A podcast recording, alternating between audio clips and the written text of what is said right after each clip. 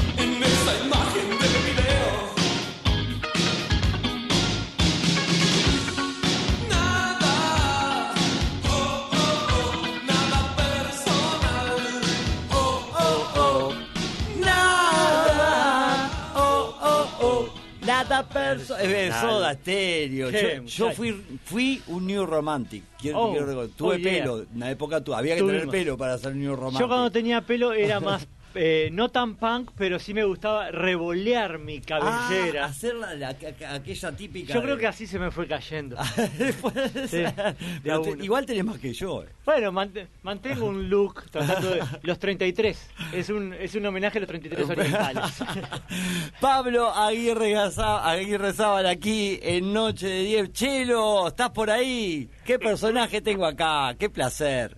Estoy acá escuchando atentamente y qué pedazo de abrazo le mando al querido Pablito. Grande maestro, ¿cómo le baila? Qué lindo por lo menos escucharnos así. Sí, por supuesto. Eh, vos sabés que además a mí me dicen, eh, ponele, ¿no? Marce, Chelo, pero eh, la única persona en el mundo que me dice Mar es el señor. Mar. Mar. Ah, ¿sí? sí, estoy hace rato diciendo las tres primeras letras de, del nombre de cada uno. Yo sería ah. Cha. Cha. Char, porque Char, la CH, Char. Char. Ahí va. La CH la tomamos como una letra sola, entonces. exactamente. está bien, está bien. me gusta estar acá. Como, con nombre de boliche quedas, Pablito, quedas pub. Sí, me, muchos me dicen pub. Sí, sí, sí. sí, Lugares donde supe acudir bastante seguido, que últimamente no estoy yendo tanto, pero eh, guardo un grandes recuerdos. Igual ahora venís, me parece, de, bolichear algo, ¿no? No, no, ahora venía con eh, una gran amiga, compañera de, vida en este momento y, su hija, que es casi mi hija postiza. Así que veníamos caminando por 18 porque estábamos medio cerca, entonces metemos el entrevero, la cagancha, nos reímos del nombre de la Plaza Cagancha, por supuesto. Tiene cuatro años, Clarita. Y acá estamos. Así que de lo más contento con venir aquí, a este lugar que todo el mundo dice, ¿no? Que tiene tanta historia el palacio, la radio y la gente que estuvo tenemos, por acá. tenemos la imagen de don Germán también. Que, que, supe, me alimenté de eso de niño, mis padres lo tenían permanentemente ahí con, con el... A mí me pasó algo así, mm. me introdujo a un mundo que yo desconocía absolutamente este mm. hombre. Este, y está bueno, está bueno volver a, este lugar. ¿Llegaste a estar en, los bailes de, acá del Palacio Salvo nunca, nunca Sí, alguna vez vine. He venido bastante al Palacio por la, el estudio de grabación, por las notas que me han hecho aquí, porque tengo algunos amigos viviendo. ¿Y los bailes del Palacio Salvo, los bailes de cumbia del Palacio, no llegaste a vivirlo? No llegué, no, ¿No llegaste a eso? No me dejaron entrar. No te dejaban entrar en esa época. Vos eras más punk, es lo que me Claro, era más del rock and roll, esas cosas que no me acuerdo, Kathmandu, esas cosas. Ahí va, ahí va, por eso mismo. Chelo. Sí, eh, Pablito, querido. Eh, uno capaz que la, historia empieza a contarla, muchas veces empiezan contándolas por el final, pero vos hiciste un viaje, según tengo entendido, que te cambió bastante la vida. Contanos un poco acerca de eso. ¿Cuándo fue? ¿Cómo fue el viaje? ¿Qué cosas de tu vida se cambiaron a raíz de eso? El primero fue en el 98, de esos viajes. De un día para el otro, eh, no le dije a nadie. Eh, tocaba, cantaba en un lugar, yo era de las primeras veces que cantaba solo en boliches en Razabarra se llamaba. Y cantaba y ese día le dije a, a, mi hermana que estaba ahí, a la gente de mis amigos, mañana me voy y no sé si vuelvo. Y me fui con 50 pesos uruguayos la guitarra y tres bolsos de mano. Y entré a escalar Sudamérica y la sufrí como un pelado porque dije, ¿qué, carajo hago acá? Con hambre, solo en las montañas de Bolivia, sufriendo, mismo, ¿no? Mismo, ¿no? Tres meses estuve así en pleno invierno. Y bueno, volví, dije, nunca más hago esto, tremendo, me curtió tremendo, ¿no? Fue una gran conexión conmigo, ¿no? Te inventás otra persona para convivir. Entonces, y para mí, después de años, el autoconocimiento me di cuenta que era la llave. Después en el 2012 nuevamente me largué otra vez en París, durmiendo en los parques de París, y, dije otra vez. ¿Pero arrancaste así también de golpe o fue premeditado ya lo, lo de.? no, lo premedité, lo premedité, pero me fui sin dinero. Y en Barcelona además me robaron, yo tenía el pasaje para, para ir a Viñón, para conocer el Festival de Teatro, me robaron, me quedé en la calle, así que estuve. En Londres me agarró el Carlitos Tanco, entonces este, estuve conviviendo con él, me tiré unos pesos más, y así la rasqué, después París, Barcelona, Madrid, y, pude volver. Ya después las redes sociales, y además que mucha gente me conoció principalmente por el carnaval, por YouTube, no me permitieron que me quedara solo. Además la familia Cardoso en París también me albergó. ¿no? Eh, o sea, ya tener amigos. Ya es otra cosa. Era otra cosa. Sabés dónde tenés un, tengo un lugar. Es otra cosa, ¿viste? Hoy me dan un peso para Facebook. Entrar a Facebook, hola, estoy en, ¿no? En, eh, yo qué sé, en Indonesia. ¿Hay alguien acá? sí, pariste un amigo. Ya, está. Así que ahora viajo así, pero ya, ya tengo 45 recién cumplidos. Así que prefiero no permitirme la posibilidad de volver a hacer esos viajes. Pero sí, me curtieron muchísimo creo que, me dieron una fortaleza. Eh, en los últimos viajes también, además, me metí en las comunidades de España, de Portugal, conocí herramientas como el budismo, el taoísmo, el yoga, el dragon dreaming, la teoría U, la sociocracia, un montón de cosas que me, también me forjaron eh, herramientas para la gestión de emociones. Y hoy por hoy me puedo sentir que en cualquier lugar del mundo donde esté puedo eh, por lo menos respirar y saber moverme, ¿no? Y eso me, ha dado mucha, mucha paz interna. Qué interesante, ¿vos te imaginabas en este viaje hace 10 años atrás? No, vos sabés que de niño, de niño por lo pronto era muy miedoso. De adolescente ya... Porque hay que tener mucha valentía, primero que nada, para arrancar. Yo creo que era una ignorancia tan enorme que tenía una caradurez como todo, ¿no? Porque yo entré en la música por caradura, entré en la docencia de caradura, después empecé a estudiar el IPA. Lo mismo con la composición, con hacer humor, ¿no? Un día en el 2003, con la mojigata, dije unas pavadas, la gente se rió, y dije, ¿y esto que la gente se ríe? Yo algunas cosas. Y a partir del 2004 en La Mojigata seguí paviando, ¿no? Y después... ya, ya, escribías y dijeron a este muchacho que escribe y hace música, está medio loco, mal de la cabeza, lo queremos traer para acá. Todavía no era el loquito, todavía era un tipo Era muy serio, es verdad, no, no, había, no, no hacías humor todavía. No, escribía las puntas de La Mojigata. Sí, un embole. Este, después, después me empecé a conectar con otras cosas. Está bueno. ¿no? Tenía muy la cabeza de, de la poesía, un poeta frustrado. Y, después me, el humor me colocó en un lugar que hasta eh, algunas profesoras de canto me han dicho, Pablo, si a vos el, lugar del humor te rinde, canta desde ahí, habla desde ahí, abrazá desde ahí. Y eso me, también me, me ayudó mucho, porque es mi forma de conectarme, que no es, muchas veces no es humor de chiste. Es un humor que yo, como doy muchos talleres de humor ahora, entre otras cosas, digo, no hay por qué hacer chistes para que la gente se ría por ejemplo, solo con hacerla sentir bien la persona. Por ejemplo, acá. Nos reímos y no estamos haciendo chistes. estamos contentos de vernos, de escucharnos. Es verdad, está Así que ese es el, humor empático que le llamo. Totalmente, totalmente. Y, Ahora, Pablo, eh, cuesta mucho ser sano así como sos vos. Y esto, esto es este, lo, que yo opino de vos, ¿no? Que vos sos un tipo sano, un tipo bueno. Eh, cuesta mucho ser así. Te llevas muchos este, muchos sinsabores. Yo no sé si, vos sabés que, claro, por supuesto tengo que poner en tela de juicio el, si soy bueno, porque eh, yo no, no, me arrepiento de nada, pero siento que ahora dejé, por ejemplo, dejé el alcohol, me hice vegano, como bastante sano, trato de comunicarme muy bien, de cuidar las palabras hasta en Twitter, que soy medio salvaje, hasta con el presidente. Sí, sos un, sí. Pero eh, das tu opinión tampoco. Doy mi opinión que, soy respetuoso. o sea, trato de escribir las cosas que después pueda defender. Entonces trato de no mandar insultos al cohete, ¿no? Decir, está, mira, yo no estoy de acuerdo porque vos tenés un sistema, o sea, vos no deberías estar gobernando. Vos deberías estar haciendo otra cosa, estás haciendo mucho daño a la sociedad y claro, la otra persona y los partidarios de él se pueden sentir heridos. De cualquier manera, esto de las herramientas que con las que he conectado me han colocado en un lugar de decir, también tengo que ser franco, pero también saber hacerme cargo de las palabras que, que doy, ¿no? De cualquier manera, siento que he tenido crueldades y espero eh, no repetirlas, no, no tantas crueldades tampoco, ¿no? Eh, o sea, en momentos de mi vida, eh, en momentos específicos, creo que fui injusto con, con algunas personas, como lo hemos sido todos. No, no, no me puedo agarrar de eso que soy bueno. Eh, sí trato de ser la mejor persona posible porque me hace sentir bien que confíen en mí, ¿no? Y, y la segunda parte, a ver cómo, cómo se hace para esto, yo creo que conecté con lo hermoso que es estar en paz. Para mí la paz es increíble. Y que me reciban así como ustedes. Eso, que acabas de decir es, tan importante. Dormir bien, llegar a tu casa, encontrar que es tu lugar, con tu gente. la paz, la paz. Después que, después de que, has tenido torment, tu una vida tormentosa, llegar a ese lugar es cuando se disfruta más también. Sin duda. También, más. también estoy muy solo.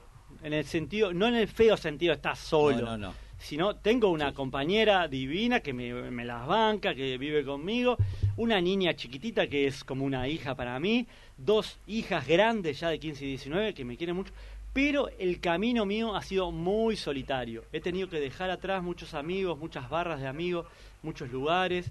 Me prohíbo muchas cosas. No me prohíbo, pero digo, prefiero no consumir esto porque sé que me coloco en un lugar donde las emociones van para arriba, pero después te arrastran por el suelo. Totalmente. Entonces ya la exposición y eso no me copa tanto. La exposición como era antes, ¿no? Porque ahora ya te digo, ahora tengo un programa todos los días en YouTube y, me enfrento con, con 24.000, 25.000 personas que me siguen en Twitter, que la mitad deben ser haters, porque las cosas que me dicen son tremendas. Así que me expongo de otra manera, ¿no? Hay cosas que... Y elegís tu exposición también. Elijo, ahí va soy, soy más independiente a la hora de, de dónde me quiero exponer. Mm. Che, Pablito, se, se te extraña mucho en los medios. Vos ahora decías, tenés un programa a través de YouTube, las nuevas plataformas, nuevas, nuevas historias en esto de la comunicación, pero se te extraña mucho en los medios en los que trabajaste durante bastante tiempo, sobre todo en radio. Y quiero, más allá de eso, más allá de preguntarte por qué te fuiste de, de, de, del Sol y el espectador y todo eso, que ya te lo han preguntado 70 veces, este, recordemos algunos de, esos personajes maravillosos que te han caracterizado este, en, en, la radio, ¿no? Cuando estabas en Océano, ¿no? Por ejemplo. Yo me acuerdo de uno, tiro uno, vos ahora nos contás de los demás, que eran los viajes, viajes con pena. Sí. Sí, eran absurdos muchas veces, ¿no? Ese lo hacía con el Moncho también, que es un gran referente, un hermano de la vida. Otro fenómeno. Fenómeno total, con el cual sigo compartiendo. Siempre, de vez, cada unos meses me, me, llama a ver cómo estoy. Es increíble, este, la verdad, un amor de la vida que me dio. Y, mm, y eran personajes como, yo creo que por momentos muchísima gente le gustaba, muchísima gente no entendía nada, qué carajo hacía yo ahí, qué era eso, pero eh, yo lo disfrutaba a mi manera, el Salva, Gonza, eh, de, de, Todo, de justicia, el equipo, el equipo lo, se notaba y se transmitía, se transmitía, estaba buenísimo. Mm. Por momentos yo sentía que me quedaba como a medias, como que a mí... Eh, mm, como que necesitaba hacer algo más, pero eso debe ser de de ¿cómo es? de nervioso que soy, ansioso. ¿no? Eh, no sé si soy ansioso, creo que es como que yo siento que hay algo que no la tengo clara que es en cuanto al arte, que, que a veces algunas cajas del arte me dejan como limitado. ¿no? Y, y, no sé si lo voy a poder hacer alguna vez. Es más, mirá lo que me pasa, Marce, Charlie, a veces siento que cuando me aplauden demasiado me da cosa. Imagínate si estaré. ¿Cómo, cómo, tengo que reaccionar ante algo así? Un peligro. No, es no, es, raro. A veces, ¿cómo, pero, ¿y qué, tengo que hacer? ¿Qué tengo, o, cuando te dicen determinada cosa, decís, ¿qué tenés que responder a esto? Y si decís, no, eh, le tenés que decir que no. Claro, claro. Es muy loco. Sí, es loco, es loco Yo creo que no, no tenemos un destino cada uno. Yo no creo que esté todo escrito. Pero sí como que eh, vamos tomando decisiones a partir de una información emocional que tenemos, ¿viste? Y entusiasmos propios que nos van llevando hacia el lugar donde mejor podemos estar. Lo mejor es no tratar de tomar decisiones forzadas ni, ni pensando tanto en, en, la fama y el dinero, porque son trampas, ¿no? como decía la vieja, vieja viola, ¿no? La, fama, puro cuento, sino tomar cosas que realmente vos sientas que estás siendo lo más vivo posible, lo más este, entusiasmadamente posible y jugar ahí, saber soltar muchas veces, saber dejar pasar un tren de oportunidad que parece, oh, si no agarras ahí, y, confiar en que ser humilde y sencillo mm, es, es lo mejor que, que es la mejor opción. confiar en eso. Mm. Digo, a veces viste que te dan tortazos y tortazos y decís, vale, estoy errando y no, hay que insistir en que no la vida da vuelta, un día tiene que volver, ¿no? Siempre, sí, sí. Y, decir, ¿cómo surgió la posibilidad de, de, de, abrir un centro cultural como el que abriste? Que es eh, Caí. Caí, sí. Ahí en Tacuarembó y Guayabo. Sí. donde era el Videoclub Cordón. El Videoclub Cordón, yo recuerdo ese lugar. Era, un, era, un lugar, eh, digo, que quedó hasta los últimos momentos de los videoclubs, si sí, no me equivoco, ¿verdad? Sí, porque era un cine de autor. Claro. Donde hay, hay películas donde hoy solo puedes encontrar en más Cinemateca. En Cinemateca estaba y ese otro lugar que había películas que de pronto no habían en, los, en los más comerciales, totalmente. Películas que a mí me encantaban, de Irán, de... de mm, teatro, de, teatro de, independiente. Cine independiente, los Balcanes, películas que no aparecían. y sí, cuando, cuando cerró se me cayó una lágrima como si me hubiera muerto un pariente. Y después di, muchas vueltas por muchos centros culturales de Sudamérica, de España y de Italia, de Roma, y conocí unas formas comunitarias de crear. Y dije, bueno, cuando llegue a Montevideo de punta, ¿no? Armo una casa para mí y para mis hijas, que tenga eh, talleres donde dar el arte desde un lugar de empoderamiento, o sea, el arte como excusa para conectarte con vos mismo y para que puedas eh, volar tranquilo, ¿no? Que lo importante no sea tanto que tu producto sea el mejor, sino que vos, cualquier producto que hagas, te haga sentir bien. Ah.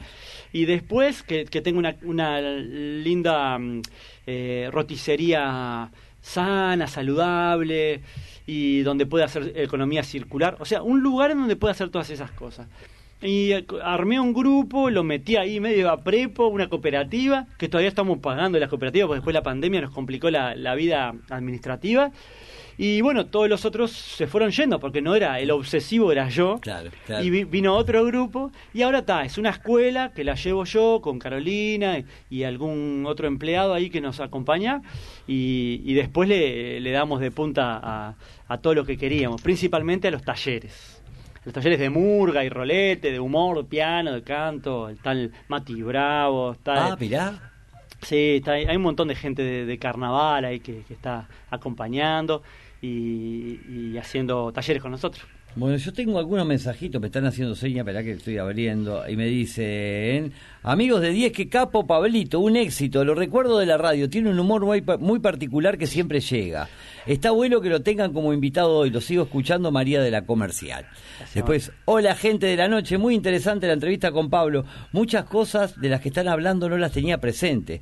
Lo sigo en las redes con sus humoradas y videos que siempre dan que hablar. Ramón de las Piedras, precisamente, es que está bueno precisamente mostrar esto a ver quién es esa otra persona detrás del personaje popular este que de pronto la gente que te conoce más por, por lo que hacías específicamente buscando el humor esto y lo otro pero eh, quién es el Pablito y, y sabe que nosotros conocemos este está buenísimo. Bueno tenemos una tandita. Bueno Giovanni Karate que nos manda saludos como todos los días. Beatriz Bufil que nos dice feliz día de la danza cierto eh, lo del carnaval. Vemos excelentes bailarines. Andrés eh, Bertet Andrea presente eh, Andrea Bertet, perdón.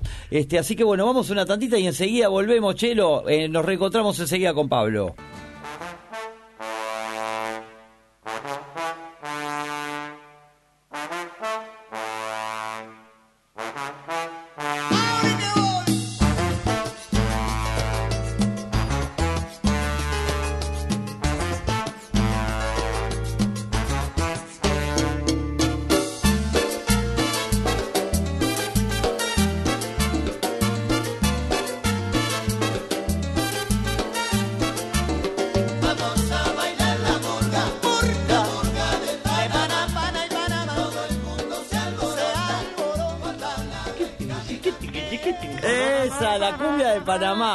Pero esto, ¿ves? Me retrotrae a los bailes de acá del Salvo. ¿Cómo no? Esto sonaba la cumbia de Panamá. ¿Te acordás, Marce? ¿La bailaste esta? Por supuesto, la murga de Panamá, un temazo.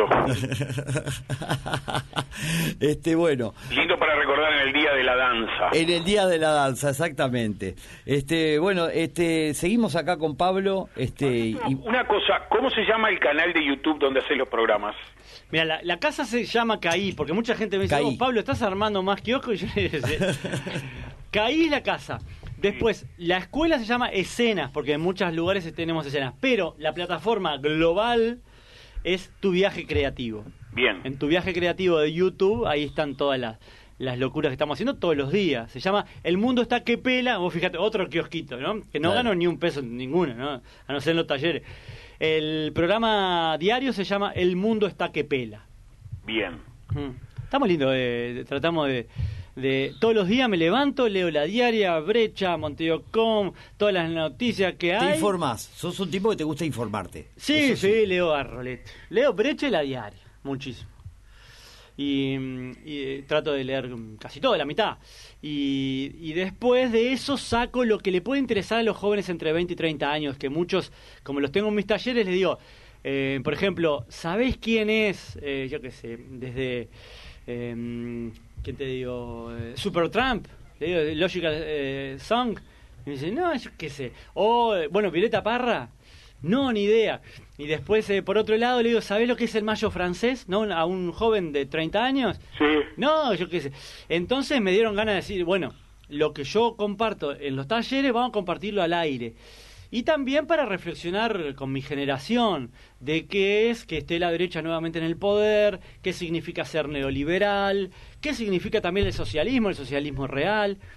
Titulares, ¿no? Después haremos más informes más grandes, pero por ahora hablamos acerca de también del dióxido de, cloro este que están tirando.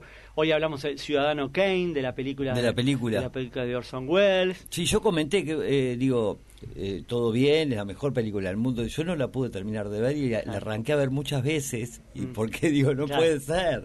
No puede ser y no pude terminarla de ver. También, sí. me cuesta. Me decimos que es una forma de cine que muchas veces está muy, muy eh, fundamentalizada en, el, en los planos, en la utilización de la, de la luz. ¿no? Porque para gente que hace cine dice, ¡ay, mira cómo jugó con la luz ahí! Ese plano, cómo hace que se vea el muerto allí, no sé qué pero eh, es la base también de una película que hoy por hoy se llama Mank, que hoy por hoy te muestra cómo se fue creando ese, ese guion, ¿no? Y que Orson Welles también es una de las personalidades de la comunicación más, más fundamentales. Sin duda. Así que nos gustó para eso, metemos humor y lo bien que hace, que antes en, eh, lo hacían en la mesa de los galanes, y, y, eh, pero todo tiraba, lo bien que haces es, vos contás cosas que hagas bien, ¿viste? Y terminamos todo cantando lo bien que haces, pero claro, en la mesa de los galanes se me terminaban todos diciendo, no, que me barrió el patio de atrás, lo bien que hace, no, que ayer le, la peiné, pero no, lo bien. Bueno, ahora nos dirigimos a lo que yo quería, que era, bueno, estamos regalando celulares para niños y niñas que no tienen conexión o cómo. Eh, estamos yendo a una olla popular. Bueno, eh, eh, Gael García Bernal abrió un, un, portal que se llama El Tema, que habla acerca del agua y la utilización de los recursos naturales. Entonces está, ahí lo colocamos el otro día jodiendo, gritando, cantando, pero con las acciones que yo quería comentar. Claro, entonces eso es lo que te limitaba un poco de la radio. Era una de las cosas que me limitaba. que y yo entiendo absolutamente. Porque fue uno de los motivos también, porque dijiste, bueno, me voy a tomar el tiempo para, para mí también. ¿no? Sí, sí, yo los amo a todos, el Piña, a Rafa, a todos, pero. Y te aman a vos, eso sí, me quieren eso clarísimo. Eso clarísimo. Sí, Quedaron como un, poquito dolidos porque yo me digo, pero bueno, pero uno se mueve también. Pero está bueno que, que duela que te vayas también. Habla bien, digo, porque creo que un lindo, es un lindo dolor de que quiere que te quedes en realidad, no es que le duela que te vayas, quieren que te quedes. Sí, sin duda, sí, eh, la verdad que no, no puedo decir nada de ellos porque me, me, y me cuidaron mucho, me cuidaron durante años, este, confiaron en mí y fueron los que, con Carlitos Tanco, Gonzalo Camarota, fueron los los que me metieron también en la comunicación, en los medios. Claro. Y si habremos aprendido en los medios. ¿y qué que con esos caballos? Mm. Digo, si no aprendés, estamos, estamos, estás mal vos, si lo son unos fenómenos, andan volando de verdad. ¿Y cuándo arrancó tu, eh, tus inquietudes por lo social, por lo político? Digo, este fue, fue ahora, de adolescente ya arrancaste con esa cabecita de que te empezabas a cuestionar ¿Cómo, ¿Cómo fue la cuestión? Sí, de adolescente. De repente fue, no me acuerdo bien cuándo, pero empecé a... Creo que fue Eric Fromm. La primera vez que en quinto de liceo me interesó lo que hacía, lo que escribía. Eric Fromm es un, eh, un escritor, filósofo, psicólogo de la década de los 50, 60, 70 en Estados Unidos, humanista. Eh, eh, impulsó un partido político socialista, que hoy podría ser como el que tiene Bernie Sanders. Tiene este, estos libros, por ejemplo, Miedo a la Libertad, el arte de amar, que es un golazo el arte de amar. El arte de amar, lo, ¿ves ahí? Porque yo no, estaba anotando ya el nombre del autor. ¿Cómo me dijiste miedo a la libertad? Miedo a la libertad, el arte de escuchar, que hoy por hoy me parece que es lo más importante y lo que nos falta muchísimo, que en el canto y en la construcción artística muchas veces nos olvidamos que es más importante saber escuchar a veces que, que saber cantar y después tiene otro que es eh, la desobediencia, de cómo la historia fue avanzando a partir de la desobediencia, y es muy claro lo que escribe, así que quien, quien quiera meterse ahí en, en los textos de Eric Fromm, y creo que fue de los primeros, el concepto del hombre en Marx, me, hizo ver a Marx desde su óptica, de cómo él trataba eh, lo que era un ser humano, y de a partir de ahí empezó a escribir, ¿no? Me parece que es el, marxismo puro que trabajó. Y a partir de ahí después me acuerdo en el 94 que me doliera muchísimo lo del filtro, que me doliera muchísimo también conectarme en el 96 con las ocupaciones del Java, eh, siempre medio por fuera, no tan activista en la calle, siempre medio intelectualoide ahí, pseudo militante. Sí, pero preocupado por el tema realmente. Sí, sí, con ganas de saber, con ganas de Interiorizándote de cada tema. En el 96 fui a Cuba, conocí mucho más a Martí, a la historia del Che, a lo que era la Cuba que, acababa de desligarse de la Unión Soviética porque acababa de caer. Entonces ahí me empezó, bueno, después Silvio Rodríguez me inundó, para mí es el mejor, no, he encontrado mejor compositor que Silvio Rodríguez aún, Serrat, Sabina, y ahí me caí en el hondo pozo del tener que pensar en el otro y saber que la vida no, es, no vale nada si no es para merecer porque otros puedan tener lo que uno disfruta y ama. Y a partir de ahí es como que no se me ha ido, Esa forma de ver la vida. Qué lindo, Pablito. Eh, traza una mirada del, a la sociedad uruguaya del 2021. Hmm. Bueno, por lo pronto yo no esperaba tanto que, volviera la, la, la, derecha. Llamo a la derecha a una forma de ver, no me gusta trazar fronteras, pero sí comprendo y lo veo que hay gente que realmente cree que el mundo está bien así, solo que hay que toquetearlo un poquito. Y para mí que un mundo en donde miles de niños no tienen que comer, donde hay mujeres violentadas todos los días, donde la propiedad es más importante que la vida, porque es muy lindo hablar de libertad responsable, pero en realidad la libertad responsable es hasta donde la propiedad te lo diga, porque vos no tenés libertad de caminar por tu planeta, no tenés libertad de tener un espacio de tierra en donde cultivar, donde hacer tu casa, donde, donde criar a tus hijos y tener un, eh, eh, un espacio de paz. No tenés esa libertad, así que no existe lo de la libertad responsable. Esa forma de ver, yo creo que sí es un poco eh, buscada políticamente por la calle Poi y por los neoliberales pero en realidad creo que no se dan cuenta de muchas cosas, de lo importante que es que todos en, el mundo estén eh, viviendo la, dignidad por lo menos, pero después la alegría de vivir, ¿no? No se dan cuenta, yo creo. Además de que a veces se hacen los vivos. Sí, sí, sí. Entonces, la verdad que no me lo esperaba, tenía ganas de continuar. El Frente tiene serios problemas, serios problemas porque además viene con una forma de, manejar la política, la publicidad política, los negocios políticos que, eh, que están muy viciados. Creo que no está siendo valiente el Frente, no, no es un partido político valiente, aunque me parece que es de los mejores partidos políticos del mundo, ¿no? Realmente creo que han avanzado, han logrado la unidad de, de los partidos políticos que se dicen sociales, Así que en a nivel histórico lo decimos. Sí, yo creo que sí, que y que se ha mantenido, no más allá con algunas decisiones, pero se ha mantenido. Ahora para mí mi referencia es Podemos en este momento, creo que están siendo eh, unas personas muy jóvenes también, muchas mujeres. Y Pablo Iglesias que, bueno, en España tiene una retórica tremenda. Y entonces es increíble cómo están muy acostumbrados a hacer retórica en el Parlamento Entonces están logrando pasito a pasito y con muchas amenazas de parte de Vox, de la extrema derecha, de, de, encontrarse dentro del gobierno. Y, vamos a ver si, si, ganan la Comunidad de Madrid el, martes que viene. Pero en cuanto a Uruguay, yo creo que es un lugar que tal vez la geografía húmeda, triste del Río de la Plata, y seguramente Artigas, el artiguismo, que no es ni blanco, colorado, ni nada, pero creía en una sociedad abierta, de gente estando con los más infelices, con los, con los diversos. Em, tal vez esa laicidad, no la laicidad por la que pelean ahora, sino la laicidad de poder hablar de política, ¿no? No que haya un dios o algo que nos diga, eh, esa escuela pública de, Varela seguramente, y ni hablar del vallismo de José Valle Ordóñez, que está muy alejado del Partido Colorado. Y por hoy, eh, esa vanguardia eh, intelectual y reflexiva de los y las uruguayas nos ha dado la posibilidad de sentir que es un, es un pueblo que, que puede seguir dando, digamos, sorprendiendo al mundo por ejemplo, con un cambio de la matriz productiva tan impresionante como hubo, que eso se nombra poco, con la agenda de derechos, hoy ver dos mujeres eh, voy a decir la palabra, chuponeando en la Plaza del Entrevero. No es extraño para un montevideano, seguramente. Y para nuestros hijos tampoco. Total, y, total. yo eso lo agradezco mm. enormemente. Sí, total, total. Que dos personas del mismo sexo se puedan casar si tienen ganas.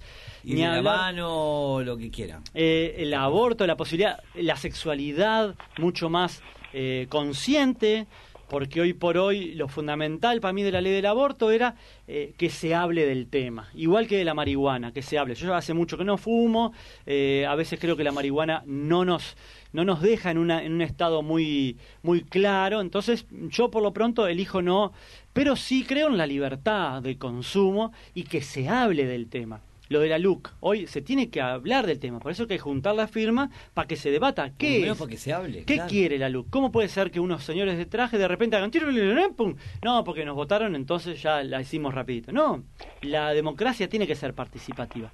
Así que creo en el Uruguay, por más que dio un gran paso atrás, sigo creyendo que es un eh, es un país que, que quiere reflexionar y que tiene mucho respeto también por, por escuchar y entender al otro. Con sus ejemplos de que no, con sus, con sus agresividades, con sus dolores, sus peleas, pero creo, creo en el Uruguay y por eso es que me, paro políticamente en este país.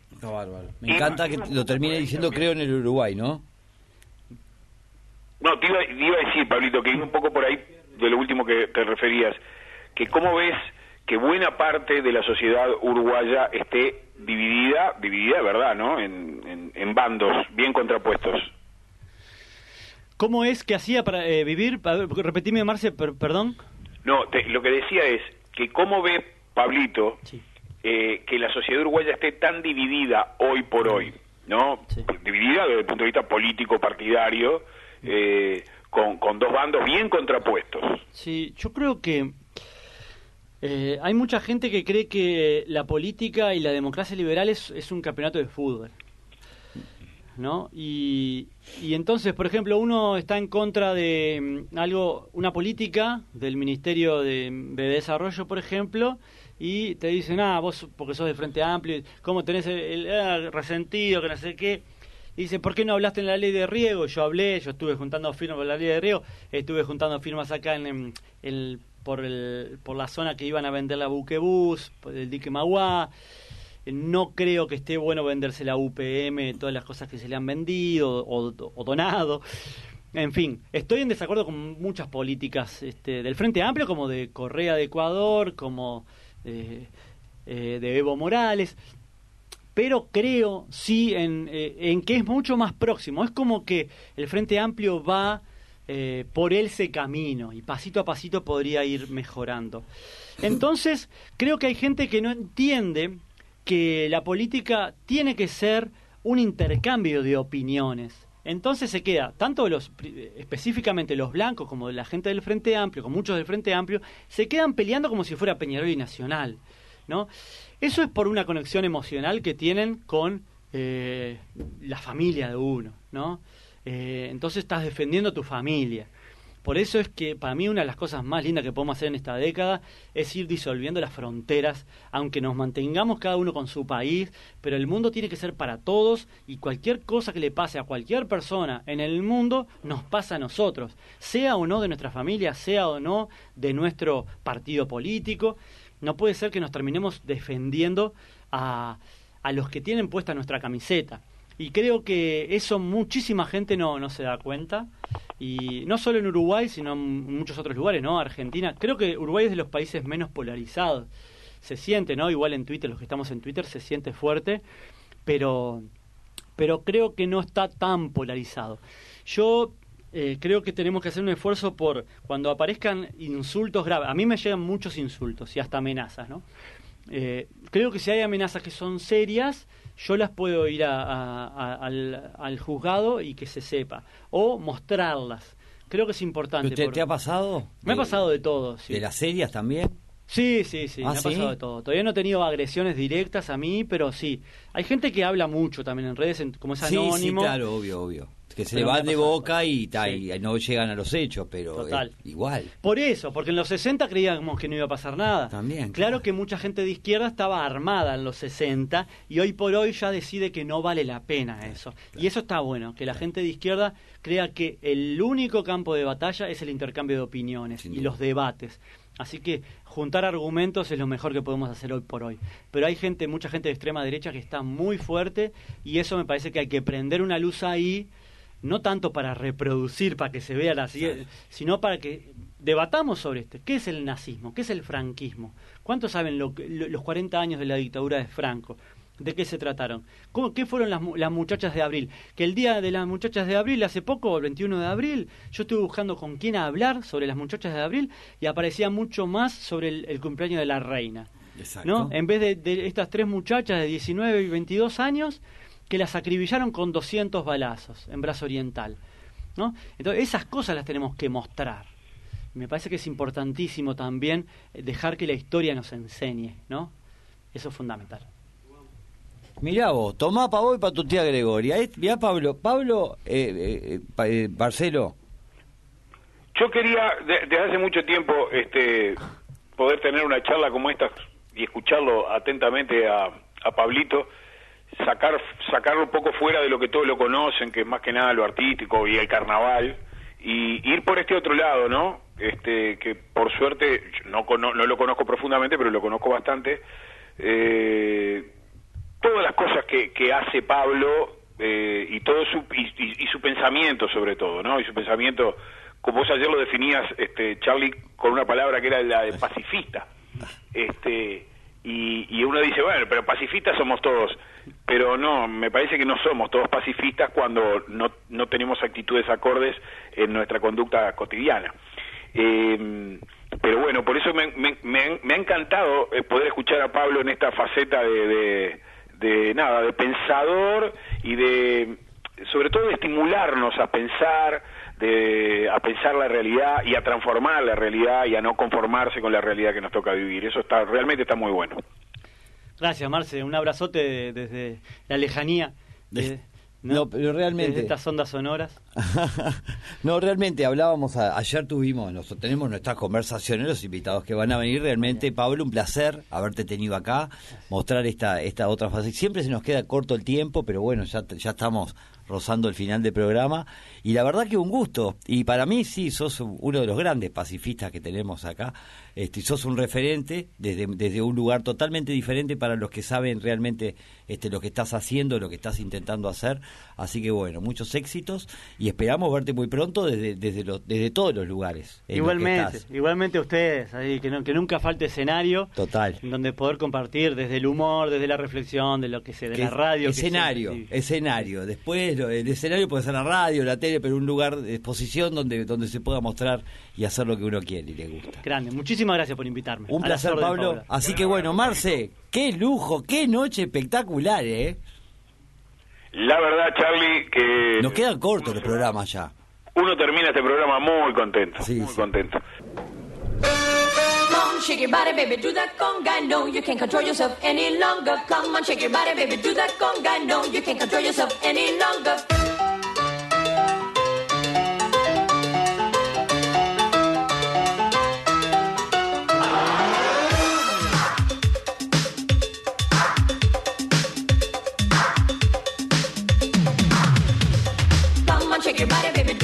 Conga. No, you can't control yourself any longer. Feel the rhythm of the music getting stronger. Don't you fight it till you try to do that conga beat.